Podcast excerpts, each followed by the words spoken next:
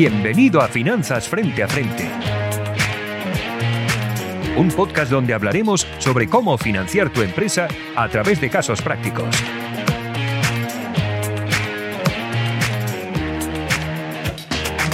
Bienvenidos al podcast de Finanzas Frente a Frente.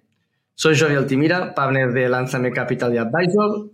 Y hoy estamos con los dos Nicos, Nico Araujo y Nico Manrique, para contaros cómo financiaron P Square y em, cómo están impulsando este interesante proyecto de, real estate ¿eh? y de PropTech, ¿eh? vamos a decirle PropTech, ¿no? Bienvenidos, eh, chicos, y gracias por estar. Gracias a ustedes. A vos, Jordi.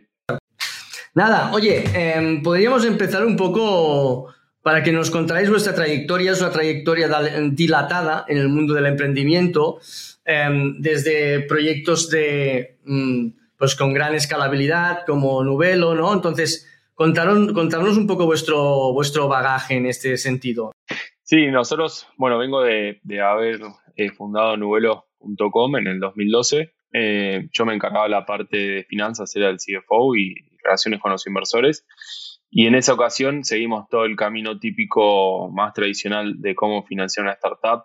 Empezamos con, bueno, Capital Nuestro, después Friends and Families, Inversores Ángeles.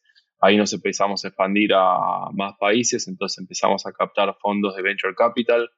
Eh, también usamos financiamiento público, subsidios, íbamos eh, echando un poco entre, entre distintas formas. Y en el 2016 hicimos un exit eh, lo vendimos a freelancer.com, que es el marketplace más grande a nivel mundial. Así que se puede decir que hicimos todo el circuito que, más, más, más conocido, digamos, en el sector, que no quiere decir el único.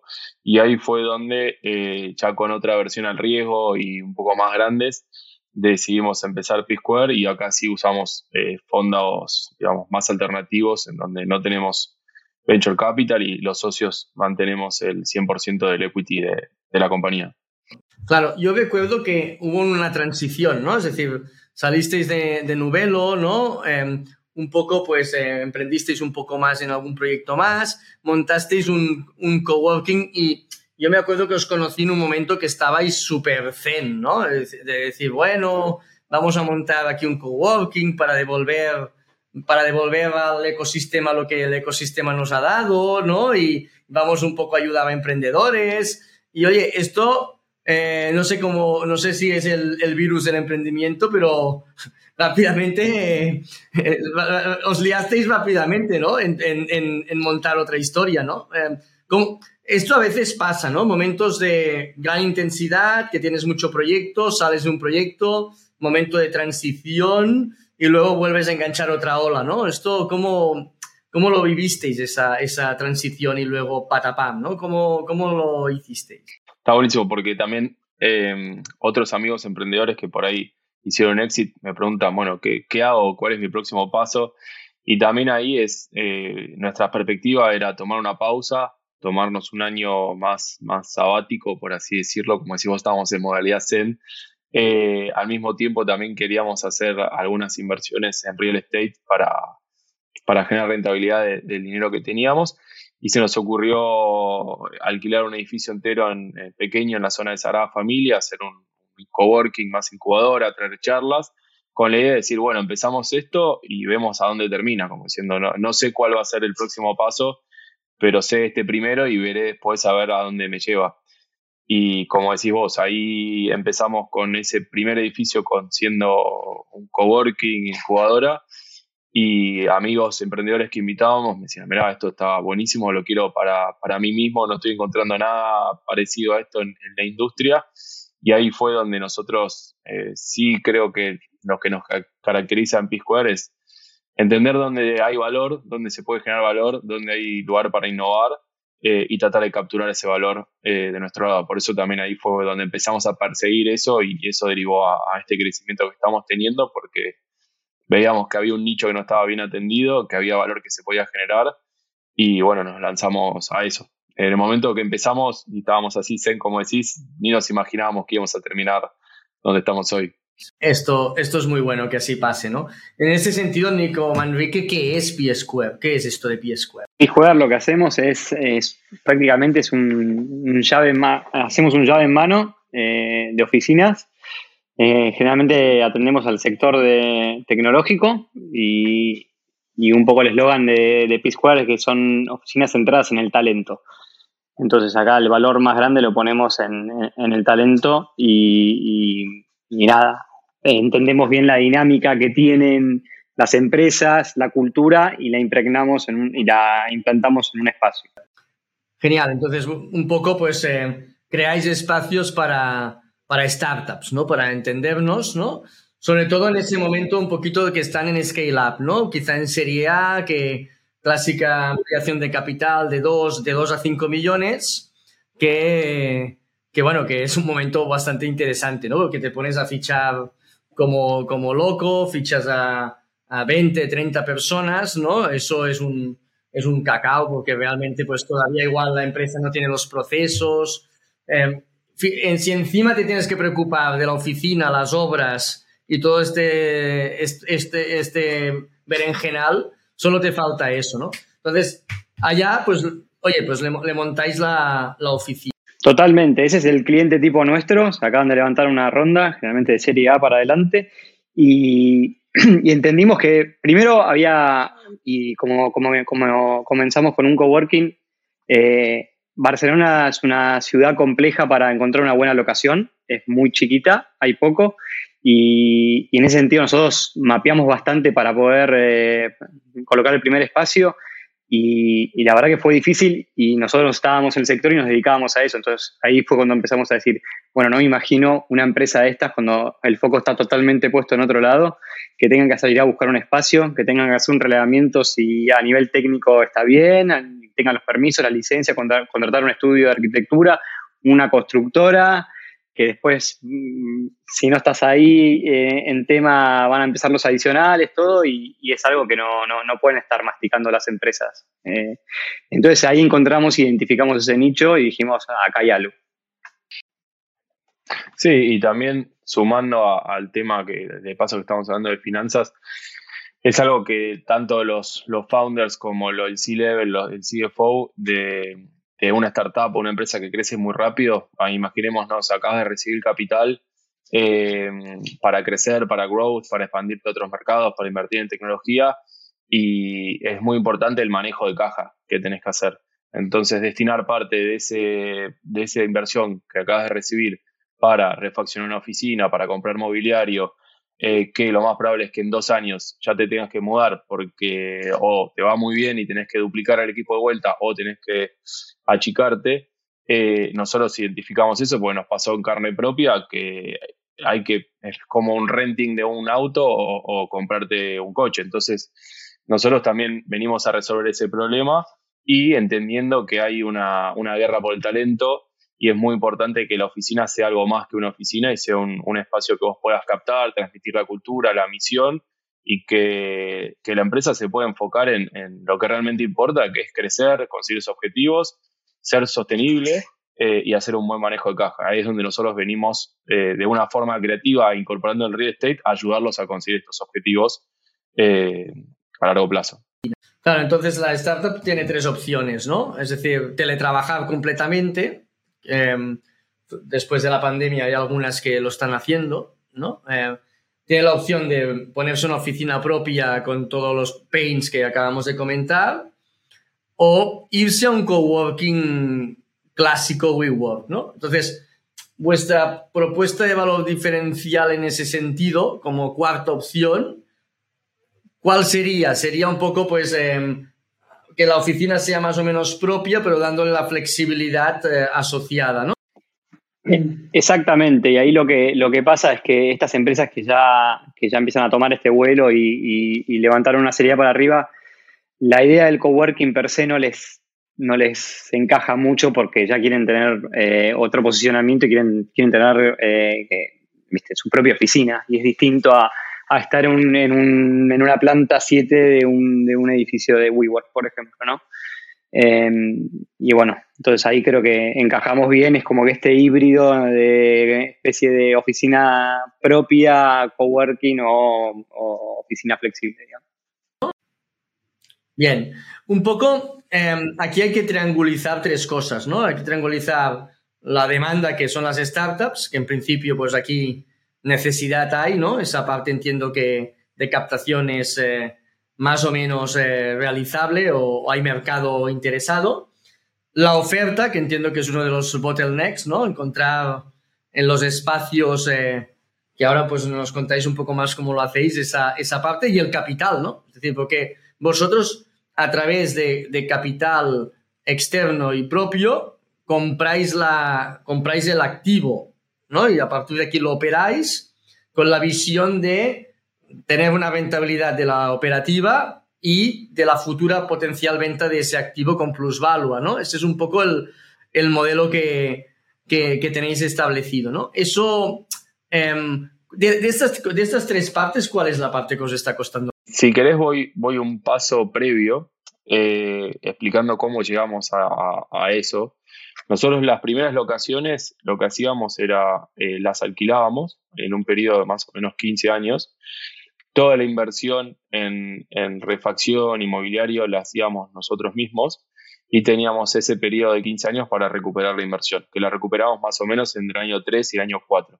O sea que con ciclos de clientes, eh, el segundo cliente recién empezábamos a repagar esa inversión. Obviamente los números eran buenos, las rentabilidades eran buenas y teníamos buenos márgenes, pero teníamos que crecer y cada oficina nuestra implicaba mucho CAPEX eh, como empresa. Entonces ahí dijimos, tenemos que buscar otra forma más creativa de ver cómo podemos incorporar activos eh, sin la necesidad de nosotros hacer toda la inversión y tener tres años para recuperarla. Ahí fue eh, donde el segundo espacio, una vez que nosotros hicimos toda la, reforma, imagínate, era una fábrica de corbatas abandonada eh, cerca de la zona Sagrada Familia, y la reintroducimos al mercado como una oficina flexible con tecnología, llave en mano para empresas tecnológicas. Eso genera mucho valor del lado de real estate. Entonces ahí nosotros dijimos, estamos generando este valor, y no lo estamos capturando. Y ahí fue donde empezamos a intermediar con fondos propiamente de real estate, en donde eh, buscamos activos únicos, principalmente fábricas abandonadas, parkings, edificios pequeños, que hoy es un nicho que, eh, digamos, que también es un diferencial el día de mañana cuando aumente la oferta de oficinas. Y también para las startups y las empresas tecnológicas, eh, tener este tipo de oficinas también es un diferencial y términos de marca. Y ahí fue donde empezamos a intermediar con los fondos, en donde compramos los activos, nosotros invertimos un 10% con ellos, se hace la reforma y nosotros como contraparte ofrecemos una rentabilidad un poco superior al mercado. Sumo una cosa, perdón, Nico. Entonces, como que una de las vías ahí de, para obtener beneficios para nosotros es, como tenemos un estudio de arquitectura in-house adentro P-Square, lo que hacemos es toda la planificación y ejecución de obra. Entonces, al fondo que está comprando, le cobramos un fee de desarrollo. entonces lo que básicamente hacéis es, eh, empezasteis con una parte de la cadena de valor, ¿no? Y ahora dices, oye, yo aporto más valor y me... Una integración vertical, ¿no? Es decir, oye, cojo más, aporto más valor al, activo, a la, revalorización del activo, entonces también lo capto, ¿no? En, ese sentido y, y tengo, tengo el doble beneficio. Y ahí resolvíamos estos dos problemas, digamos, que teníamos, que era el capital y la oferta. Entonces, uníamos estos dos problemas y nuestro objetivo es siempre enfocarnos en la demanda y enfocarnos en brindar las mejores soluciones para esta demanda, ya sea espacios que nosotros podemos adquirir a precios competitivos que se traslada después en precios competitivos que podemos ofrecerles a las startups, eh, pero queríamos resolver este tema de capital y espacios y con esta solución verticalizándonos matamos dos, dos pájaros de un tiro.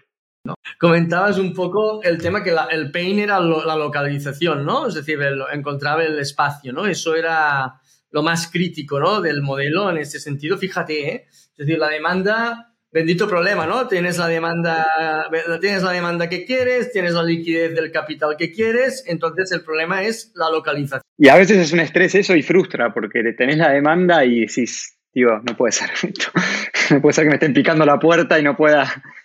Sí. Así que bueno, nada, es estar muy creativos, es trabajar, como dice Nico, o sea, tenemos el lema de transformar Barcelona, eh, es identificar activos en desuso eh, en, un sector que tal vez los fondos grandes no se meten de real estate a comprar esto, que son estos metrajes de entre 500 a 1500, 2000 metros cuadrados. Y, buscar activos en desuso en el cual podamos entrar a un, a un precio muy competitivo generar el cambio de uso, hacer las reformas y tener ahí después un buen punto de salida con plusvalía para, para, para que compre después un fondo institucional. Bien, em, interesante. Un poco, Nico Araujo, un poco tú habías vivido un, negocio escalable, Venture Capital, comentabas al inicio, ¿no? Y ahora pasas a un negocio em, a nivel de financiación, pues... Eh, que tenéis la propiedad de la compañía, ¿eh? más eh, con un bueno, muy buen negocio, pero quizá con un punto menos de escalabilidad y, con otra tipología de approach.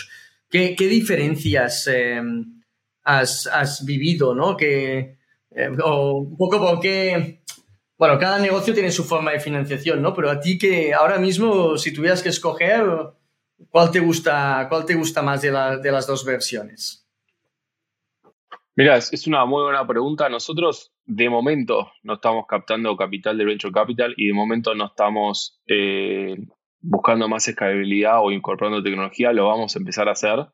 Eh, yo creo que el gran aprendizaje es decidir el momento en el cual recibir capital de Venture Capital y hacerlo escalable. Eh, creo que eso es el gran aprendizaje, que no es lo mismo hacerlo desde el minuto uno que hacerlo cuando ya conoces, probás, iterás empezás a generar buen cash flow. Nosotros fuimos mejorando cada vez más eh, todo el tema nuestro de, del uso del capital, empezamos a tomar información del mercado y ahí es donde nosotros nos sentimos cómodos en abrir equity y entrar eh, por ahí en una carrera de escalabilidad que la velocidad en la que tenés que ir y hacer el deployment es mucho más rápido. Entonces, sería como una etapa de, de pensar un poco y probar antes de decir, bueno, ahora vamos a 200 kilómetros por hora porque tenés el riesgo de, estar yendo muy rápido en, lugares donde te estás equivocando.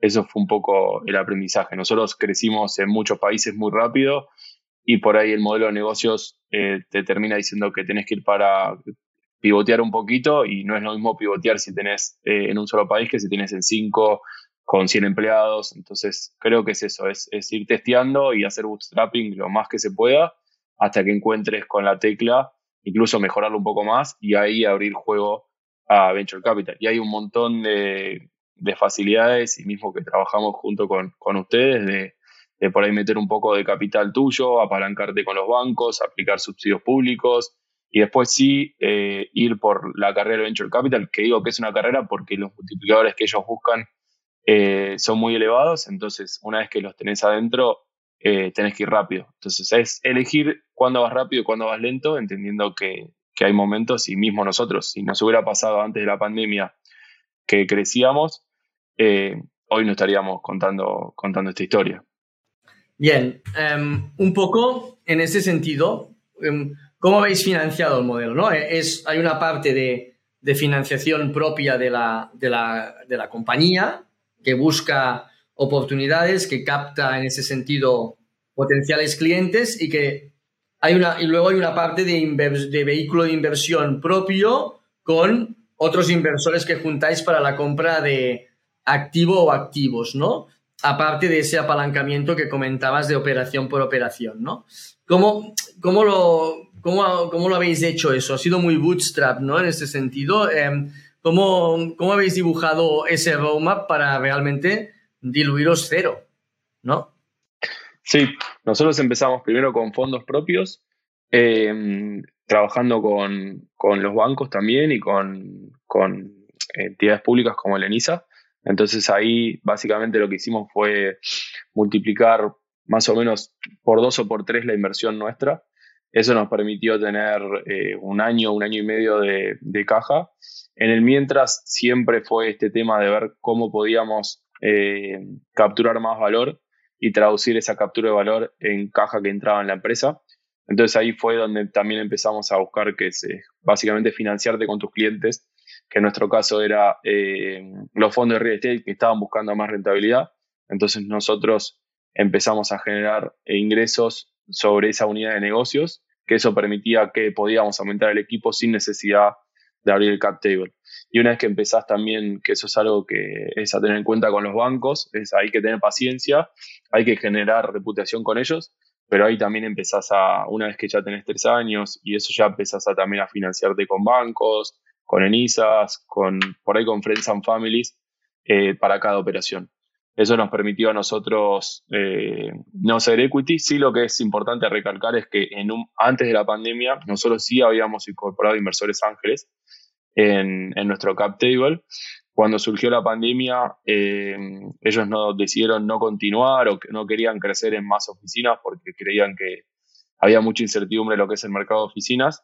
Nosotros, por ser emprendedores y también creo ser argentinos, estamos más acostumbrados a, a las crisis y entendíamos que eventualmente la pandemia iba, iba a terminar y las oficinas iban a hacer algo que no sabíamos bien cómo, pero sí iba a volver o de alguna forma u otra. Y tenía sentido, las startups iban a seguir existiendo, iban, a, iban incluso muchas startups crecieron en la pandemia. Y ahí fue donde nosotros recompramos las acciones. Fue una jugada, digamos, una, una posición, se podría pensar arriesgada en ese momento, pero nosotros veíamos que, que, era un buen momento para recomprar las acciones y volver a tener equity. A río revuelto, ganancia de pescadores, dicen. No, no, claro, la, volatilidad para un emprendedor es buenísima, ¿no? Y vosotros que sois emprendedores. Y la realidad es que ahí también, perdón, eh, firmamos los mejores contratos en, plena pandemia. Sí, era un tema de caja, ¿no? Si, si hay, el pain va a volver a estar, es un momento de captar oferta y si aguantas en cash flow, pues oye, fantástico. Eso es una, eso, eso es interesante, ¿no? ¿Cómo lo veis esto? Claro, ha habido la pandemia, estuvimos en casa, ahora, em, ¿cómo veis el futuro un poco? Em, el impacto de la pandemia en lo que sería el, el, real estate, eh, o ¿cómo, veis ese, ese avenir? Em, ¿Un modelo blended? ¿Cómo, lo, ¿Cómo creéis que eso, en principio, os favorece eso a nivel de apetito de demanda por lo que hacéis? Sí, ahí em, lo igual lo que nos impactó, eh, primero que fue una sorpresa, es que tampoco vimos que el metro cuadrado haya bajado mucho y, que haya mucha disponibilidad. O sea, la verdad que eso fue, o viniendo de otros países que cuando, cuando pegan estos picos tal vez eh, se sangra más, acá lo vimos como que por ahora está, se mantuvo bastante estable.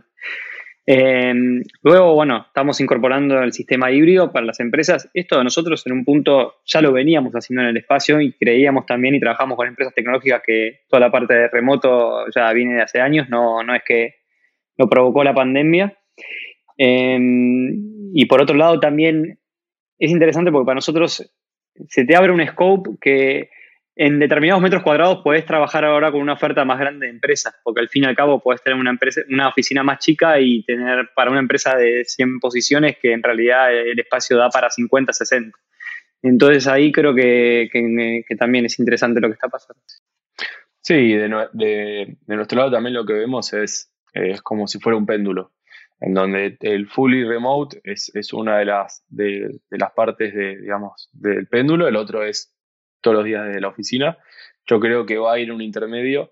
Nosotros eh, tuvimos equipos remotos en, en vuelo donde las personas eran fully remote porque estaban desperdigados en todos lados de Latinoamérica. Y sí lo que, notamos de vuelta con, este tipo de, de empresa con las que trabajamos es, no sé, por ejemplo, vos tenés 50 personas trabajando con vos, de repente duplicás equipo, si ese equipo no se conoce, no interactúa, no toma un café, eh, el primer día de trabajo estás de tu casa igual. Entonces hay mucho que la oficina no es tanto de ir a trabajar y sentarte en el escritorio con los cascos a, programar o a producir, sino es más para tener reuniones con el equipo, para conocer la cultura, para, para transmitir esos valores que en, definitiva se terminan traduciendo también en, lograr los objetivos que querés. Y nosotros vemos que las oficinas y tanto el, el sector residencial tiene que adoptar una función más híbrida. Mismo no sé, yo ahora cuando estoy buscando pisos, el próximo piso ya estoy pensando en un cuarto extra para tener mi escritorio. Eso ya hace que, todo el sector se tenga que cambiar y afortunadamente para nosotros es un sector eh, que se mueve muy lento. Es un sector que tiene mucha rigidez. Eh, entonces ahí básicamente la pandemia lo que hizo fue, nos abrió todavía más la ventana de oportunidad que estábamos viendo, en donde hay, un, hay una ventana clara para posicionarse tanto en lo que es residencial como en lo que es comercial, oficinas y mismo ni hablar del sector de, depósitos de proximidad y, con todo el, boom que está teniendo el e-commerce, me parece que es una época divertida para estar en, real estate. Sin duda, ¿no? Em, es interesante todos estos cambios. Em, un poco, bien, hemos visto que la localización es, es clave, ¿no? Que la demanda la tenemos bien. La parte de, de un poco lo que salió en prensa, ¿no? De tener un respaldo de, de 40 millones para un poco pues eh, lanzar el modelo y comprar esos activos. Em, tan fácil es captar 40 millones para, hacer eso. Como eso, 40 millones para comprar, para convertir fábricas de corbata en oficinas. Esto, esto, esto es fácil de, captar. ¿Cómo, ¿Cómo, lo hicisteis o cómo accedéis a ese, a ese capital? Um, poco cómo lo construiste esa, esa pata del modelo. Sí, no, no es fácil.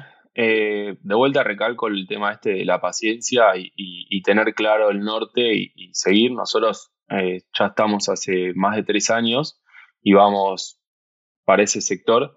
Y de nuestro lado sí, y también viniendo de, haber tenido inversores y, del ecosistema, la segunda o tercera startup que tenemos, es, para nosotros era muy importante también nosotros elegir el tipo de inversor que, íbamos a buscar eh, y que entienda nuestro modelo, que entienda que eh, el futuro de las oficinas serán flexibles. Y nada, fue hablar con muchas personas, hablar con, muchos fondos, con muchos fondos de real estate, family offices. Fíjate que nosotros terminamos consiguiendo un family office eh, principalmente de Estados Unidos y Latinoamérica que iniciaron operaciones en España con nosotros. Eh, eso se ve que nosotros confiamos mucho y creíamos, tuvimos mucho fit con este, con este grupo, que era un grupo joven también, que quería innovar en el sector de real estate, era un family que, ya este, esta camada, esta generación estaba tomando control eh, de las decisiones nos sentimos muy cómodos con ellos en compartir eh, esta visión. Entonces yo creo que una vez que alineas las visiones y, hay fit del lado de que es lo que hay que, donde va a ir, también ahí puedes cerrar este tipo de acuerdos que, que entienden que nosotros eventualmente vamos a transformar estas oficinas y puedes tener un compromiso más a largo plazo que no es hacer un deployment o eh, hacer lo que ellos quieren. Creo que nada, es tener paciencia y nos tardó casi un año eh, en cerrar este acuerdo porque de los dos lados queríamos estar muy seguros que eran los, los inversores o los socios para acompañarnos en esta travesía. ¿Dónde veis más, más upside? ¿En la, ¿En la compra y venta del activo o en, o en el margen asociado a la operativa del, del negocio, em, la, operativa asociada a lo que sería el alquiler? ¿Eh? ¿Dónde, ¿Dónde, veis más, más potencialidad? Nuestro objetivo es generar cash flows, nosotros de P-Square. Y ahí es donde nos alineamos con otro tipo de inversores que buscan comprar y vender eh, y darle rentabilidad a, su inversión. Eh, nosotros nos incursionamos en la parte de compra y venta justamente para hacernos de más espacios y mejorar nuestro cash flow. Pero nuestro objetivo final es operar y ni hablar de, de todo las, el potencial que tiene que nosotros estamos detectando de eh, todo el valor que se le puede agregar a las empresas que están trabajando en espacios nuestros o incluso operar espacios de terceros. Ese va a ser nuestro próximo paso, empezar a ver cómo podemos gestionar y operar espacios que no son solamente nuestros y son de terceros, de otros desarrolladores, y no limitarnos a, estos espacios y ahí es donde vamos a ganar bastante escalabilidad. Bien, es decir, en metodología asociada a la, un poco la gestión. Eh, eh, ¿Os queréis ubicar en oficina 100%? ¿Os planteáis temas de co-living, temas de, de, residencial en ese sentido? Sí. Sí. ya me imaginaba la respuesta conociéndonos un poco, ¿eh? Ya, No, totalmente, sí. Y el, y el co-living, evidentemente, ya es, algo que vamos a tener que empezar a abrir ya año que viene o próximo a más tardar. Eh, pero de vuelta, ahora estamos tratando de darle una capa tecnológica también para lograr esta escalabilidad y, poder hacernos de, una plataforma de gestión de espacios y, bueno, nada, creo que primero va por ese lado y después la parte de residencial y co-living también está totalmente linkeada, sobre todo que cada vez que cada espacio nuestro que, capturamos eh, son 100 potenciales clientes residenciales también, sobre todo que las empresas con las que trabajamos, el 80% de la plantilla es expat, entonces, y, nada, hay mucha rotación y movimiento que, tiene sentido capturarlo. Claro, sí, sí, es un cross-selling, ¿no? al final la persona necesita trabajar y vivir, ¿no? Em, solo os falta montar canchas de pádel, ¿no? Y ya, ya, Eso lo vamos a, eso lo vamos a dejar para el metaverso, las canchas de pádel. Pero estamos montando una línea de gimnasio ahora también, así que de a poco vamos a ir incorporando. Ahora ha salido otro juego de estos de raqueta, que no sé cómo le llaman, pero es más fácil que el pádel. Dices, bueno, al final, los que somos tenistas, fíjate, em, vamos descremando todo esto. ¿eh? Al final, no sé, jugaremos con las palas de la playa y... Bien. Em, muy bien, oye, esto, esto va, eh, está siendo interesante, ¿no? Em, ¿Qué más, qué más os planteáis en ese, en ese roadmap, ¿no? Em, ¿Tenéis alguna uh, iniciativa más disruptiva que... Bueno, esto un poco para startups es buenísimo, ¿no? Todo lo que estáis planteando de... Em, ¿Tenéis lista de espera en este sentido para buscar eh, demanda que dice, oye, espacio ya. Están empujando y forzando es a, abrir otras ciudades. O sea, ya tenemos gente interesada en, en, nuestro modelo en, Madrid y, Valencia. Y bueno, nada, ya es un hecho que ya también el año que viene, por lo menos Madrid vamos a pisar. Y nada, estamos también analizando Valencia. Muy bien. ¿eh? Es decir, sí, al final es muy replicable, ¿no? Este, este, este modelo em, a, cada, a cada ciudad. Em, Bien, oye, muchas gracias por, eh, explicar de forma tan clara el modelo em, y un poco cómo habéis creado esa triangularidad, cómo habéis triangulizado esos tres elementos, ¿no? Captación de demanda, oferta y, captación de fondos y con ese crecimiento bootstrap habéis mantenido un poco la, equity asociada al, al proyecto con esa oportunidad de pandemia que os dio recuperar lo más sagrado que hay en una compañía, quizá, ¿no? Que es la propiedad, ¿no? O sea que muy agradecido por vuestro tiempo y, vamos a un poco escribir a partir de aquí las conclusiones asociadas, ¿no? Em, em, gracias a los dos, Nicos. Gracias, Jordi. Perfecto, gracias a vos, Jordi.